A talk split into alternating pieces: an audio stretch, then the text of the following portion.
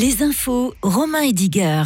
Bonsoir. La Suisse devrait débloquer 90 millions de francs d'aide humanitaire supplémentaires pour la région du Proche-Orient. Le Conseil fédéral l'a annoncé aujourd'hui. Les fonds seront principalement destinés au mouvement de la Croix-Rouge et du Croissant-Rouge, aux Nations Unies ainsi qu'aux organisations non gouvernementales internationales actives dans l'humanitaire. La protection des civils et le respect du droit international humanitaire sont essentiels pour les deux parties, ajoute le Conseil fédéral. Les loups pourront être tirés préventivement dès le 1er décembre en vue de prévenir des dégâts. Le Conseil fédéral a mis aujourd'hui en vigueur une partie de la révision de la loi sur la chasse. Le loup reste une espèce protégée. Les cantons ne pourront autoriser des tirs que si la meute a causé des dommages. Le but de cette régulation est que les canidés redeviennent craintifs. En 2023, 32 meutes ont été observées sur le territoire. Les attaques d'animaux ont explosé, passant de plus de 400 attaques en 2019 à plus de 1400 l'année passée. Les cantons pourront procéder à des tirs de régulation en décembre et en janvier déjà.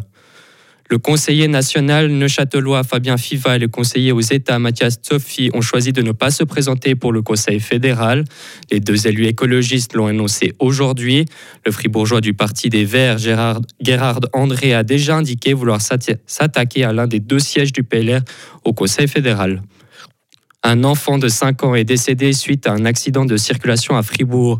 Hier soir, la victime a été renversée par une voiture dans le quartier du Schönberg. Malgré l'intervention rapide des secours, le jeune garçon a succombé à ses blessures à l'hôpital. Une enquête a été ouverte pour déterminer les causes exactes de l'accident.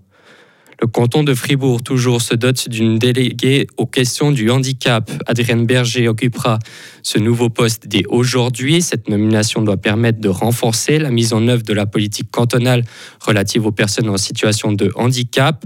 Elle sera une personne de référence auprès des différents partenaires comme les associations, les institutions publiques et privées ou encore les communes. Reto Berra retrouve l'équipe de Suisse de hockey sur glace, tout comme euh, Sandro Schmid et Christophe Berchi. Le portier des Dragons a été convoqué par Patrick Fischer pour disputer un tournoi en Finlande du 9 au 12 novembre. Le gardien de Gauthieron aura l'occasion de retrouver les couleurs helvétiques une année après avoir renoncé aux sélections suite à des problèmes de dos. La Suisse affrontera la Finlande, la Suède et la République tchèque. Une seule victoire en 14 matchs. Le triste bilan de l'équipe féminine de Suisse de football. Les Helvètes se sont inclinés hier soir face à l'Espagne, championne du monde. Une défaite 7 buts à 1. La jeune buteuse suissesse Alaya Pilgrim a inscrit l'unique goal de la Nati. Retrouvez toute l'info sur frappe et frappe.ch.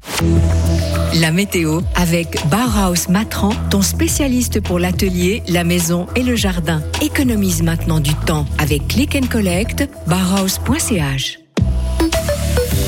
Le ciel sera plutôt nuageux pour ce lundi avec une dégradation annoncée en soirée. Température de 15 à 17 degrés. Une amélioration est annoncée à partir de demain. Il va faire de 13 à 15 degrés.